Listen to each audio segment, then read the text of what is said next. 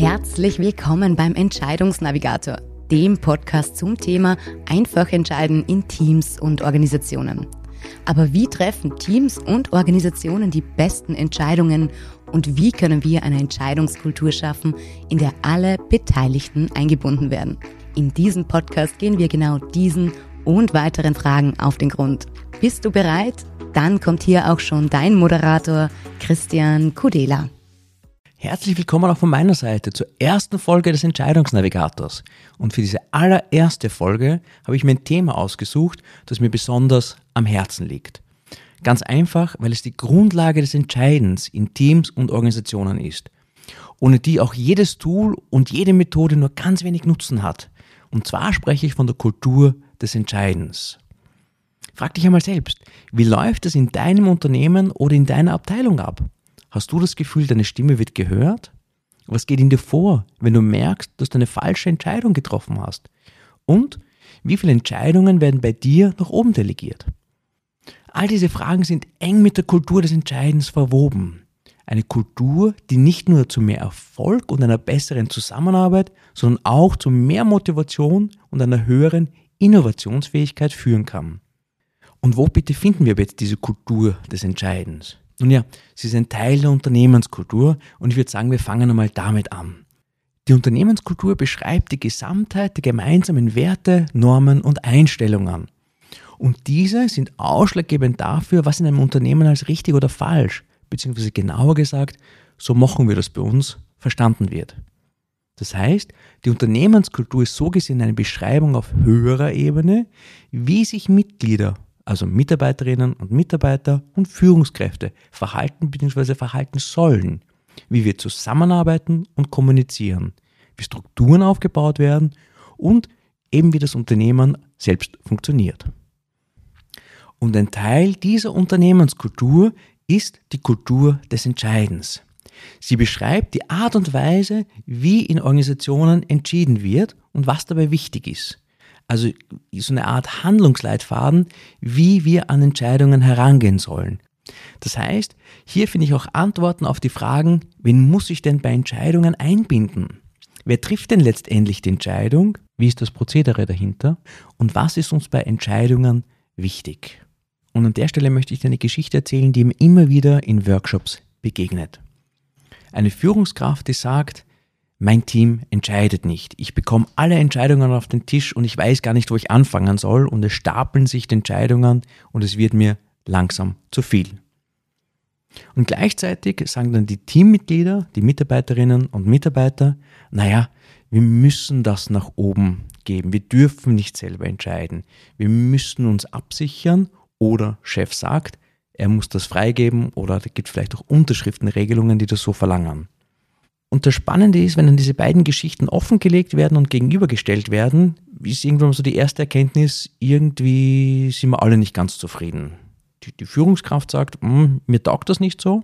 Und die Mitarbeiterinnen und Mitarbeiter sind aber auch nicht happy und sagen eigentlich auch, naja, na, so ist es nicht ganz so, wie wir uns das vorstellen. Dieses Bild, diese fast schon gegensätzliche Aussagen begegnen mir immer wieder in klassischen Organisationen. Und das ist auch für mich so ein Anzeichen, dass die Kultur des Entscheidens noch nicht so diesen, diesen Schwerpunkt oder diesen Stellenwert hat, den es aus meiner Sicht braucht.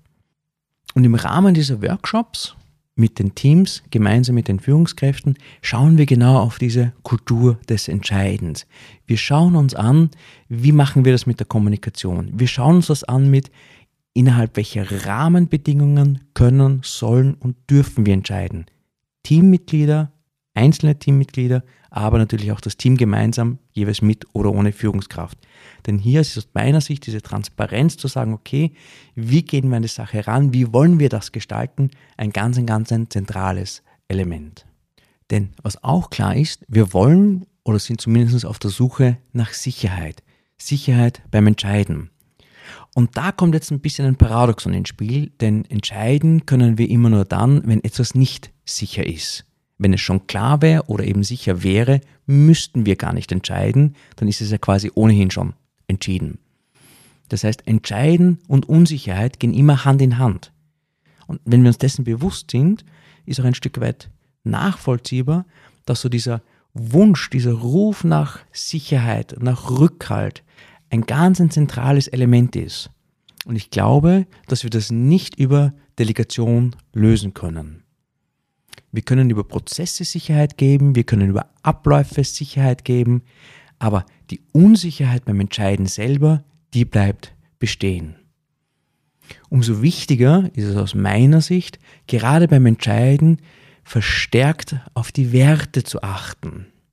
Werte dahingehend zu sagen, was braucht es für eine gute Kultur des Entscheidens.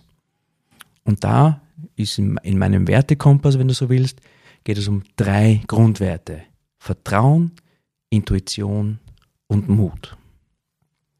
Ich brauche Vertrauen in mich selber, gute Entscheidungen zu treffen. Ich brauche Vertrauen in mein Team, in meine Experten und Expertinnen. Trotz dieser Unsicherheit gute Entscheidungen zu treffen. Ich brauche eine Intuition. Ich muss in der Lage sein, auf meine Gefühle zu achten. Ich darf, und ich sage jetzt bewusst, ich darf nicht nur auf Excel, auf rationale Analysen, Tools und Methoden achten. Das ist wichtig. Und zusätzlich brauche ich mein Gefühl als externen, wenn man so will, oder als zusätzlichen Check. Nicht als Bestätigung, ob etwas gut oder richtig ist, sondern eher als, als Warnhinweis. Du kennst vielleicht so diese Aussage, ich hatte von Anfang schon schlechtes Gefühl bei der Sache oder mir war nicht wohl dabei. All das sind die Warnhinweise, die aus unserem Bauchgefühl, aus uns heraus, aus unserer Erfahrung kommen und die sollten wir ganz stark mit einbeziehen in das Entscheiden. Nicht nur wir als Führungskraft, sondern auch unsere Experten, unsere Expertinnen. Das heißt, wenn wir vorher über Vertrauen gesprochen haben, Vertrauen in die Expertise meiner Experten, meiner Teams, dann muss ich jetzt auch in weiterer Folge sagen, ich muss auch auf deren Intuition vertrauen. Wenn mir ein Experte oder eine Expertin sagt, ich habe kein gutes Gefühl dabei, reicht mir das, um das Thema nochmal aufzumachen und nochmal anzusehen. Also Vertrauen, Intuition und an dritter Stelle Mut. Mut, trotz der Fakten auf den Bauch zu hören und Einwände zu äußern. Das fordert, wenn man es nicht gewohnt ist, ein Stück weit Mut und Überwindung, vielleicht hier die Hand zu heben in einem Meeting und zu sagen, ich habe kein gutes Gefühl dabei. In einer Welt, die von Zahlen, Daten, Fakten getrieben wird, ist das ein, ein neues Element, das ganz schwierig ist, im ersten Anlauf einzubringen. Und es ist wichtig, dass die Person, die das äußert, auch das Vertrauen in die Führungskraft, in dich, in das Team hat, dass es gut ist, dass ich gehört werde und nicht sofort der Kopf abgerissen oder wie man so im Wiener sagen wird, dass man angeschaselt wird. Also im Sinne von nicht ernst genommen wird. Also, neben den drei Grundwerten in der Kultur des Entscheidens, Vertrauen, Intuition, Mut, könnte ein weiteres Richtelement, wenn du so willst, sein, dass wir Entscheidungen dorthin legen, wo die Expertise ist und die Konsequenzen gespürt werden. Und da ist jetzt die Frage, ob dieses wir delegieren Entscheidungen nach oben der richtige Weg ist. Wenn die Experten, die Expertinnen meistens in der Nähe vom Kunden sind, in ihrem Fach sind, in den Fachbereichen sind. Und genau dort sollte auch die Entscheidung getroffen werden.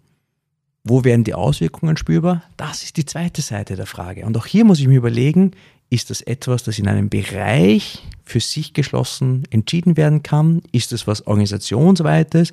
Oder kann das auch ein Teammitglied, ein Experte, eine Expertin für sich selber entscheiden? Und wenn wir uns dessen bewusst werden, dann beginnt sich auch ein bisschen die Kultur des Entscheidens zu drehen.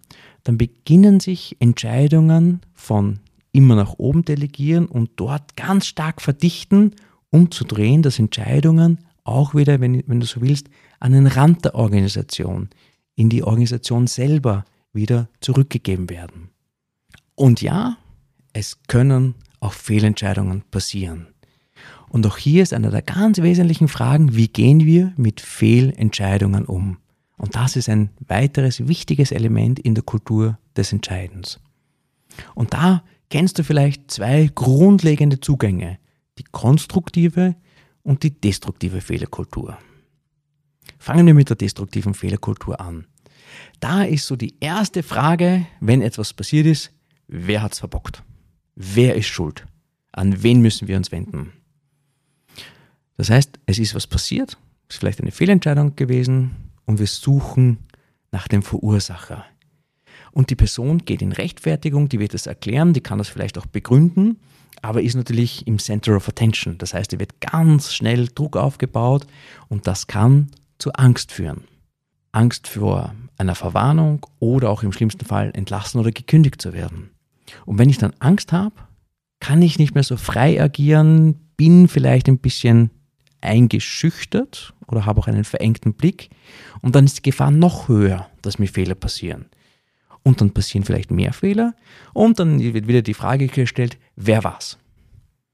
Führt in die Rechtfertigung, steigert die Angst, führt zu noch mehr Fehler.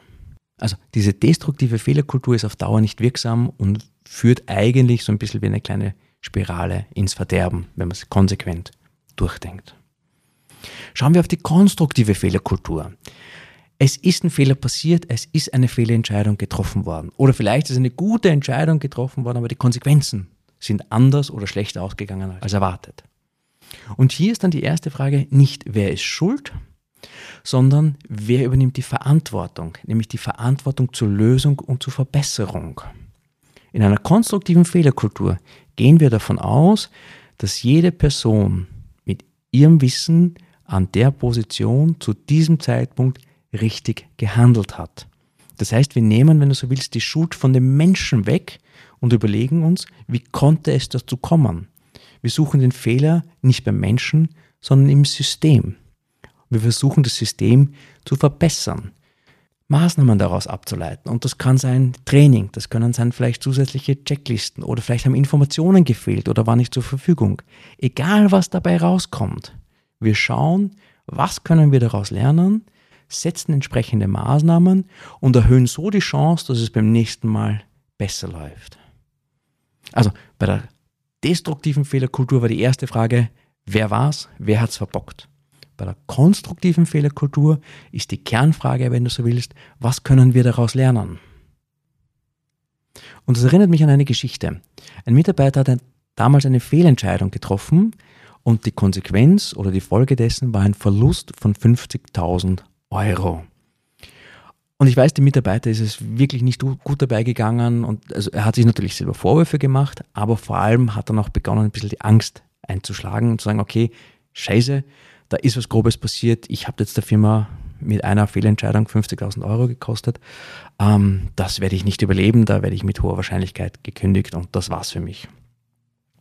Und ein paar Tage später ist es dann auch zu einem Gespräch zwischen der Führungskraft und dem Mitarbeiter gekommen und der Mitarbeiter hat schon von sich aus sehr vorsichtig die Kündigung äh, angeboten, ist vielleicht ein bisschen zu viel, aber vorweggenommen. Und der Chef hat nur sehr klar gesagt, nee, Kündigung ist kein Thema. Wir haben gerade 50.000 Euro in dich, in deine Ausbildung und in unsere Learnings investiert. Wir werden einen Teufel tun, dass du gehst. Dein Job ist es jetzt, darauf zu achten, dass dieser Fehler nicht nur dir, sondern auch uns nicht mehr passiert. Und für mich ist das so eine wunderbare Geschichte, weil sie diesen, diesen Zugang, dieses Mindset, diese Fehlerkultur so schön beschreibt und bildlich darstellt. Denn am Ende des Tages sind wir Menschen, wir treffen Entscheidungen und es können auch Fehler passieren. Und da ist immer die Frage, wie gehen wir damit um? Haben wir Vertrauen in unsere Leute, in unser Team? Hören wir auf die Intuition und haben wir auch den Mut, Dinge anzusprechen oder halt manchmal auch trotz der Fakten auf unseren Bauch zu hören und Einwände zu äußern. Wie wir Entscheidungen treffen, ist also zuallererst eine Frage der Kultur. Schon klar, Methoden, Tools, Techniken, Abläufe, Procedures, ist alles wichtig, aber zuerst eine Frage wie Entscheidungen getroffen werden, ist zuallererst eine Frage der Kultur. Schon klar, wir brauchen Methoden, wir brauchen Tools, wir brauchen unsere Anweisungen, unsere Arbeitsabläufe, unsere Techniken. Hat alles eine Berechtigung. Aber sie sind wertlos, wenn wir nicht das Vertrauen in die Menschen haben. Sie sind wertlos, wenn wir nicht den Mut haben, trotz Zahlen, Daten und Fakten auf unseren Bauch zu hören. Sie sind wertlos, wenn wir nicht die Intuition als wesentliche Quelle bei guten Entscheidungen verstehen. Eine positive Entscheidungskultur sagt, wir wollen gute Entscheidungen treffen, die sich im besten Fall auch als richtig erweisen. Und wer das versteht, entscheidet sich automatisch für Mut, Vertrauen, Intuition und Zuversicht. Und wenn wir auf uns selbst, auf unser Team und auf die Kombination von Expertenschaft und Intuition vertrauen, treffen wir unsere Entscheidungen mit einer befreienden Leichtigkeit, die wir keinesfalls mit Leichtsinn oder Leichtfertigkeit verwechseln. Die Kultur des Entscheidens ist die Basis, die Urvoraussetzung für gute Entscheidungen. Techniken kommt später. Tools kommt später. Das ist wie im, im Garten. Wir brauchen einen guten Boden. Wir brauchen einen nährstoffhaltigen Boden, auf dem dann die tollsten Pflanzen wachsen können. Aber die besten Pflanzen, die besten Kreuzungen, die besten was auch immer, sind wertlos, wenn der Boden nicht nährstoffreich ist. Und zum Abschluss dieser Folge möchte ich dir noch einen letzten Gedanken auf den Weg mitgeben. Wir haben über diese Grundwerte wie Vertrauen, Mut, Intuition und Zuversicht beim Entscheiden in Teams und Organisationen gesprochen. Und ich appelliere an dich, dieses Vertrauen auch deinem Team gegenüber deinen Mitarbeitern und Mitarbeiterinnen auch auszusprechen und Entscheidungen nicht an dich delegieren zu lassen. Dieses Hinaufschieben, dieses Hochdelegieren von Entscheidungen ist aus meiner Sicht toxisch, hilft niemandem, schadet allen. Im Gegenteil, wenn wir unsere Mitarbeiter und Mitarbeiterinnen wieder befähigen und bemächtigen, selber Entscheidungen zu treffen, aufgrund ihrer Expertise, aufgrund ihrer Erfahrung, dann ist das ein ganz starkes Zeichen für eine selbstbestimmte und selbstbewusste Organisation. Der Erfolg eines Teams oder eines Unternehmens ist stark von dieser Kultur des Entscheidens abhängig. Die Frage, wie treffen wir Entscheidungen, ist ganz wichtig für Mitarbeiter und Mitarbeiterinnen dürfen sie selber entscheiden aufgrund ihrer Expertise, aufgrund ihrer Erfahrung oder wird für sie entschieden. Darf ich, kann ich und soll ich aktiv die Zukunft mitgestalten oder bin ich Befehlsempfänger?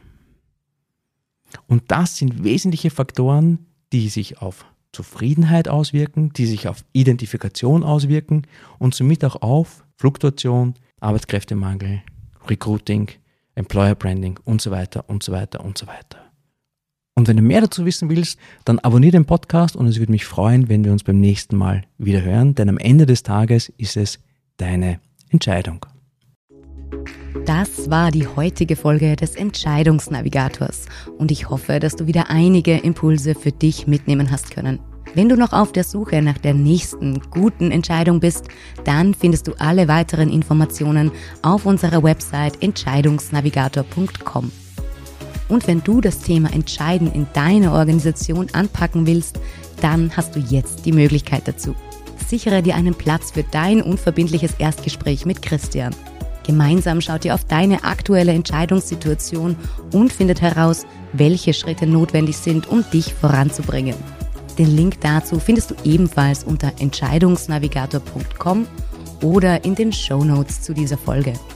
Zu guter Letzt vielen Dank fürs Zuhören und wir freuen uns, wenn du auch beim nächsten Mal wieder dabei bist. Es ist deine Entscheidung.